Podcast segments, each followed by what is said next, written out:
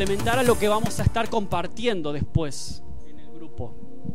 Vamos a ver, capítulo 23 de Lucas, versículo vamos a leer del 32 al 43, que cuando se relatan esos últimos minutos, últimos instantes de esas tres cruces que habían en ese monte, en ese Gólgota. Dice, llevaban también con él, con Jesús, a otros dos que eran malhechores para ser muertos, evidentemente, para crucificarlos, ¿no? Versículo 33. Y cuando llegaron al lugar llamado de la calavera, le crucificaron allí y a los malhechores, el uno a la derecha y el otro a la izquierda. Y Jesús decía, esas palabras tan conocidas, tan populares, Padre, perdónalos, porque no saben lo que hacen. Y repartieron entre sí sus vestidos echando suertes. Era una costumbre de los soldados romanos cuando se hacían este tipo de crucifixiones, pues eh, la ropa de esos condenados a muerte, pues la sorteaban, hacían una especie de juego macabro y echaban suerte sobre eso, ¿no? Y es lo que hicieron con la ropa de Jesús. Eh, versículo 35. Y el pueblo estaba que estaba mirando y aún los gobernantes se burlaban de él diciendo, esa mofa también tan conocida, a otro salvó que se salve a sí mismo. Si este es el Cristo, el escogido de Dios. Los soldados también le escarnecían acercándose y presentándole vinagre. Imagínate ese momento de dolor, agonía física, emocional, espiritual a todos los niveles, pero evidentemente había una agonía física y real. Seguramente Jesús estaba eh, queriendo beber algo para calmar su sed en ese momento y le traen vinagre a modo también de, escarnio, ¿no? como parte de la, de la burla general. Eh, y diciendo, si tú eres el rey de los judíos, sálvate a, a, ti mismo, le decían los soldados a modo de burla, ¿no? Ya lo sabemos todos. Versículo 38, había también sobre él un título, un cartel escrito con letras griegas, latinas y hebreas, y que decía básicamente, este es el rey de los judíos. Y ahora sí vamos al tema que nos ocupa. Dice, y uno de los malhechores, de los ladrones que estaban colgados, le injuriaba diciendo, si tú eres el Cristo, sálvate a ti mismo y a nosotros. Un hombre desesperado, sus últimos instantes de vida, pues estaba pensando en su propia salvación física, personal, ¿no? Entonces dice, respondiendo el otro, el otro ladrón que estaba al otro lado, le respondió diciendo, ni aún temes tú a Dios estando en la misma condenación. Nosotros a la verdad justamente padecemos. Él reconocía que era parte del castigo que él entendía que merecía, ¿no? En ese momento porque recibimos lo que merecieron nuestros hechos. Estaban reconociendo que eran ladrones, que no sabemos, la Biblia no relata, no, no habla de la vida de estos dos hombres, qué tipo de ladrones eran, si eran simplemente unos rateros o si eran eh, em, unos malhechores, digamos, de peor condición, pero sin duda estaban recibiendo el castigo probablemente más fuerte que se podía dar en esos tiempos, ¿no? La condena a muerte más tremenda, una verdadera tortura. Entonces ellos, él reconoce eso, ¿no? Nosotros a la verdad justamente padecemos porque recibimos lo que merecieron nuestros hechos. Mas este, mirando a Jesús, ningún mal hizo. El que está en el medio, ese no tiene culpa.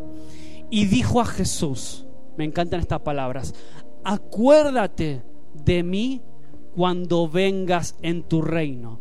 Entonces Jesús le dijo, de cierto te digo que hoy estarás conmigo en el paraíso. Esas son las palabras de Jesús, tal cual en la Reina Valera, que es la versión que yo tengo, a lo mejor la tuya puede variar. Es interesante, luego hay un detalle con esta con la traducción de este pasaje que hay muchos ponen en duda de alguna forma, luego lo vamos a ver, es simplemente a modo de, curiosidad porque tampoco cambia el fondo de lo que Jesús le está prometiendo. Le está prometiendo la vida eterna con Él. Pero hay un asunto del cuándo, del tiempo, que no queda del todo claro. Luego lo vamos a ver por qué. Entonces, ¿qué pasa aquí? Tres cruces. Tres cruces en el Gólgota. ¿Vale? Un hombre inocente crucificado en el medio de dos ladrones. ¿Conocéis la historia, no? Entonces, el Evangelio de Lucas nos relata este último momento de estos tres hombres. Y en medio de la agonía, uno de los ladrones se burla de Jesús, así que eres el, el, Mesías, pues entonces demuéstralo. Si de verdad eres el Mesías, baja tú de la cruz y bájanos a nosotros. Era lo que le espetó a, a Jesús en ese momento, él y mucha otra gente que había en ese lugar.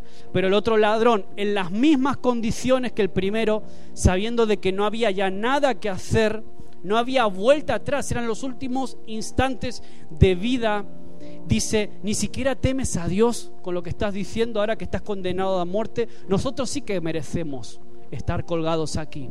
Pero este no hizo nada malo. Entonces, ahí le dice esa frase, Señor Jesús, acuérdate de mí cuando vengas en tu reino. Repito, no sabemos más, más de, de estos dos ladrones, no sabemos qué pasó, no sabemos exactamente cómo llegaron a esa situación, qué fue de sus vidas, la Biblia no da más detalles de eso, pero sin duda lo que sí está clarito es que el segundo hombre supo aprovechar muy bien los últimos minutos y esa decisión final probablemente fue la decisión más sabia de toda su vida. Un hombre que había llevado una vida, podríamos decir, el 99% corrupta. Sin embargo, tuvo un momento de lucidez ahí al final y ese 1% de lucidez, ese 1% donde él reconoce su condición y le pide a Jesús que, que, lo lleve con él de alguna forma. Quiero verte cuando estés en tu reino, quiero verte y estar contigo ahí donde vas. Ese 1% redimió todo el otro 99% de pecado. Esto es increíble porque incluso bajo nuestro punto de vista humano nos puede parecer hasta injusto. Pero ¿cómo salvas a una persona si Jesús en el último momento de su vida todavía está salvando gente? Todavía está derramando gracia sobre los que otros escupen, los que otros menosprecian. Y a veces mm, es un bofetón para mí también. A veces como cristianos, como hijos de Dios, mm, establecemos juicios de valor sobre la vida de la gente, juicios de valor, niveles de pecado. Decimos, este no se merece ciertas cosas, este no se merece cierta gracia. ¿Por qué tú haces así? Y a veces Jesús pues nos da verdaderas lecciones, ¿no? de esto. Entonces, su decisión final fue la más sabia de toda su vida. Reconoció que Jesús era el Mesías y sin importar lo que hubiera hecho antes, por fe, Jesús le aseguró que iba a estar con él en el paraíso. Entonces, yo estoy seguro que tú y yo tenemos familiares, amigos, vecinos, compañeros de trabajo que quizás andan por mal camino. ¿Cuántas veces aconsejaste a esas personas que estaban viviendo una vida que tú veías que se iba por el precipicio? Personas que a veces no escuchan, personas que no aceptan consejos, orgullosas, como decía antes, autosuficientes que no reconocen que necesitan ayuda de nada ni de nadie, mucho menos de Dios, al que no ven y ni conocen. ¿Cuántas veces has tratado con gente así, no? ¿Cuántas veces te ves tentado a tirar la toalla y decir, Señor, con esta persona ya es que no hay nada para hacer? A, veces quizás te ha pasado, has sentido eso, esa sensación de que hay personas que ya las das por perdida, no hay nada que hacer con ellas. Sin embargo, esto me invita a ver que hasta el último aliento de vida todavía hay posibilidad de salvación. Hasta el último momento hay oportunidad para que Dios haga un milagro. Hasta el último momento hasta la persona que tú puedas pensar más despreciable, más eh, obtusa, más soberbia, hasta ese tipo de personas que pueden llevar una vida de lo peor esas personas pueden tener un momento de lucidez en el que Dios toca su corazón, esas personas se arrepienten y se llevan el premio gordo de Navidad a casa. Entonces, tenemos que entender eso, porque si ese ladrón alcanzó el perdón de Cristo, ¿por qué no podrían hacerlo los demás? No hay, no hay límites. No hay límites para la gracia. Por eso este mensaje también es un llamado a que no te canses. Si estás orando, pensando en con un nombre concreto en personas, con nombre y apellido, personas cerca tuyo de tu entorno, que tú las das por perdidas. No te canses, sigue orando porque hasta el último momento el partido no está definido, ¿vale? Entonces, seguimos orando. Hay un versículo en Romanos 8.1 que dice, por lo tanto, ya no hay ninguna condenación para los que están unidos a Cristo Jesús. Este ladrón que vemos hoy lo que hizo fue unirse a Jesús en el último minuto, cuando el partido ya estaba en la prórroga, ya estaba completamente acabado. Ahora, ¿alguna vez te has preguntado por qué habían tres cruces ahí arriba en el Gólgota? ¿Por qué habían dos cruces cerca de, de Cristo? ¿Por qué no habían cinco, diez, veinte cruces más, cinco, veinte ladrones más? ¿Por qué, mm, por, qué no ¿Por qué, no estaba Jesús a la derecha? ¿Por qué estaba un ladrón a la, a la derecha y el otro a la izquierda? Y a veces pienso que estos dos ladrones estaban mostrándonos y nos muestran hoy en día también las dos oportunidades que tenemos en la vida, las dos formas de vivir. ¿De qué lado de Jesús vas a estar? ¿De qué lado de Jesús voy a estar con, con mi vida? Entonces, estos dos criminales tenían mucho en común, condenados por el mismo sistema, condenados a una muerte idéntica, los dos idénticas crucifixión, rodeados de la misma multitud, la misma gente y con el mismo Jesús en el medio. Pero solo uno de ellos dos cambió y le dijo, acuérdate de mí cuando vengas en tu reino. Y Jesús le dice, te aseguro que hoy estarás conmigo en el paraíso. Ahora, ese, ese pequeño detalle, esto es para los que le gusta más indagar y, comparar, entrar profundizar, entrar en, el, en los idiomas originales, en el griego en este caso, porque eh, los teólogos y estudiosos entienden que esta frase, la traducción que hoy tenemos en el español en la Reina Valera, no es del todo correcta. Esa frase de Jesús dice, te aseguro que hoy estarás conmigo en el paraíso, es lo que dice la Reina Valera. Ahora, ese que, esa preposición en el original griego no está. Y si tú quitas ese que, cambia el sentido de la frase. Mucho. Esto es a modo de curiosidad, ¿eh? No cambia, ya digo, el sentido global de lo que Jesús está prometiendo, pero sí el tiempo. Porque si quitamos el, el, qué y los dos puntos que en algunas versiones también están, que son agregados ¿no? de las traducciones. Recuerda, las traducciones no son eh, eh, perfectas, son, no son más que traducciones. Hay mejores y peores. La Reina Valera es una muy buena traducción, posiblemente la mejor en español. Pero eso no quiere decir que sea sagrada, palabra de Dios. No, puede haber errores. En este caso, el que, porque si tú quitas, diría, Jesús le diría, te aseguro, hoy estarás conmigo en el paraíso. ¿Qué cambia ahí? Pequeño detalle, ¿eh? No le está diciendo Jesús, hoy mismo vas a estar en el paraíso. Te aseguro, hoy, ahora, en este momento, que estarás conmigo en el paraíso. Cambia todo, cambia el tiempo. La promesa sigue siendo la misma, pero cambia el tiempo.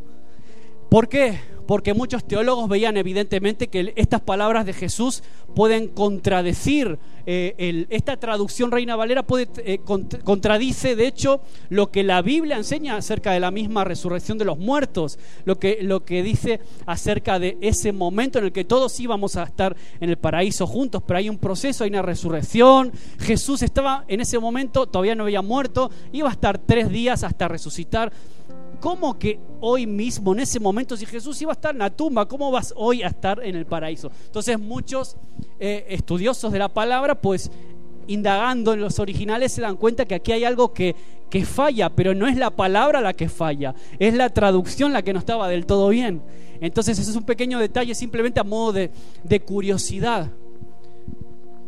Te aseguro, hoy estarás conmigo en el paraíso dentro de X días, no lo sabemos, pero esa promesa está hecha para él.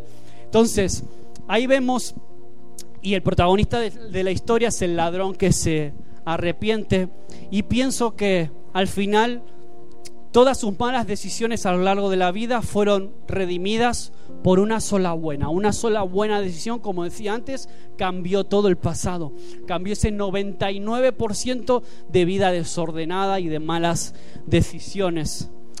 ¿Y cuántas veces en nuestra vida quizás tú y yo hemos tomado también malas decisiones? Hemos tomado decisiones equivocadas. ¿No es cierto? Pues si tú miras, no sé si alguna vez te pasó, pero yo a mí yo al menos eh, lo he pasado eso y, he pensado alguna vez mirando para atrás, digo, ¿qué hubiera pasado si yo hubiera tomado tal decisión diferente? ¿Qué hubiera pasado si en lugar de elegir esta carrera hubiera hecho otra? ¿Qué hubiera pasado si en vez de conocer a Romina hubiera eh, elegido otra candidata?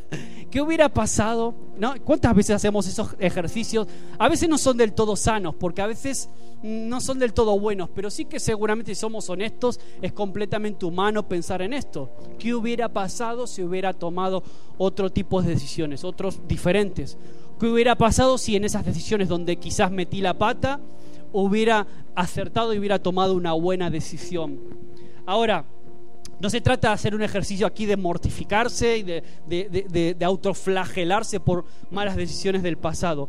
Pero sí que es interesante ver, y con esto termino, que una buena decisión para la eternidad compensa miles de malas decisiones hechas sobre la tierra. Por eso cantábamos la canción al principio. Oh, día feliz, día feliz, lavaste mi maldad. Seguramente, supongo que si este ladrón hubiera conocido esa canción, hubiera sido su canción lema, ¿no? En ese momento, la canción lema para su vida. Un día feliz, el día en el que él estaba muriendo, estaba casi eh, dando sus últimos, estaba, estaba prácticamente ya muriendo y sin embargo en ese momento él pudo disfrutar de la vida, la vida verdadera ¿no? que había. Entonces, vamos ya cerrando con esto. Nuestro redentor es especialista en imposibles, me encanta en esto. Pero para Él no hay casos perdidos y no desahucia a nadie. Como nosotros podíamos hacerlo, a sus ojos todos somos valiosos. Para Jesús no hay causas perdidas. Para Jesús no hay desahuciados. Para Él no hay casos perdidos. Y que este sea un mensaje también ahora para nosotros. Se está grabando, quizás lo van a escuchar unas personas que hoy no pueden estar.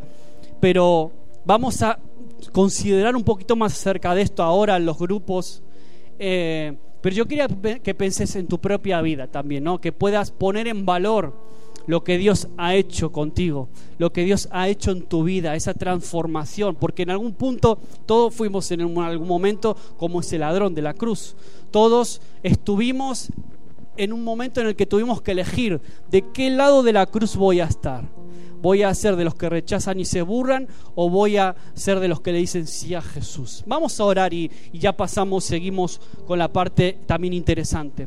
Cierra tus ojos ahí donde estás. Piensa en esas decisiones del pasado, pero que fueron redimidas por una buena que tú has hecho un día. Piensa que esa decisión marcó tu presente y tu futuro.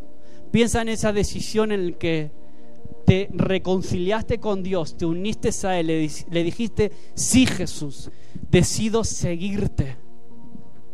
Sí Jesús, te voy a seguir no solo yo, te, voy a, te va a seguir toda mi casa, te va a seguir mi familia. Decido vivir para ti, Señor. Padre, gracias porque muchas veces nosotros fuimos desahuciados para los ojos de muchos. Para los ojos de muchas personas fuimos como delincuentes o personas quizás hasta despreciables, no lo sé, el pasado de cada uno, pero sí que para tus ojos también el pecado de alguna forma nos hacía así. Pero sin embargo tú nos miraste, nos abrazaste, nos redimiste y nos diste una nueva vida. Por eso hoy estamos aquí y lo celebramos con alegría, lo celebramos con gozo, lo celebramos, Señor. Padre, gracias porque esta misma gracia que tú derramaste con una persona como este ladrón, como este malhechor, Señor, hoy la estás derramando por muchos a lo largo de todo este globo de este planeta Tierra, Señor. Gracias porque hoy hay muchas iglesias que también de verdad son un faro de esperanza y de gracia para un mundo perdido, un mundo que ya no tiene nada más que ofrecer. Señor, pero nosotros tenemos el mensaje más poderoso del mundo para ofrecer, que es a Cristo crucificado, pero también resucitado en victoria, Señor. Gracias, Señor, por tu palabra que nos ayuda a reflexionar, a pensar. Nos ayuda, Señor, a recordar esa decisión que transformó mi vida, pero que también quiero que transforme la vida de otros. Señor, por eso queremos poner en tus manos a esas personas por las que estamos orando, esas personas para las que todavía no se agotó el tiempo, esas personas que todavía necesitan escuchar de ti, ser abrazadas por tu gracia, a pesar de que a veces pensemos que no se lo merezcan equivocadamente, Señor. Padre, tú los amas igual que me amaste a mí. Tú los vas a abrazar como un día me abrazaste a mí y me perdonaste. Y así los vas a perdonar a ellos. Así como perdonaste a ese ladrón en el último momento, en el último suspiro, en el último minuto de la prórroga, Señor. Padre, gracias porque tú eres un Dios de imposibles. Para ti no hay desahuciados, para ti no hay personas que ya no valgan la pena. Señor, para ti todos somos valiosos y por eso hoy estamos aquí en este lugar. Ayúdanos a, ahora a poner en valor todo esto que vamos a charlar, Señor, a compartir entre nosotros, a, a poner en valor lo que tú has hecho, pero también lo que tú quieres hacer en la vida de otros y cómo nos vas a usar a nosotros para ese compromiso.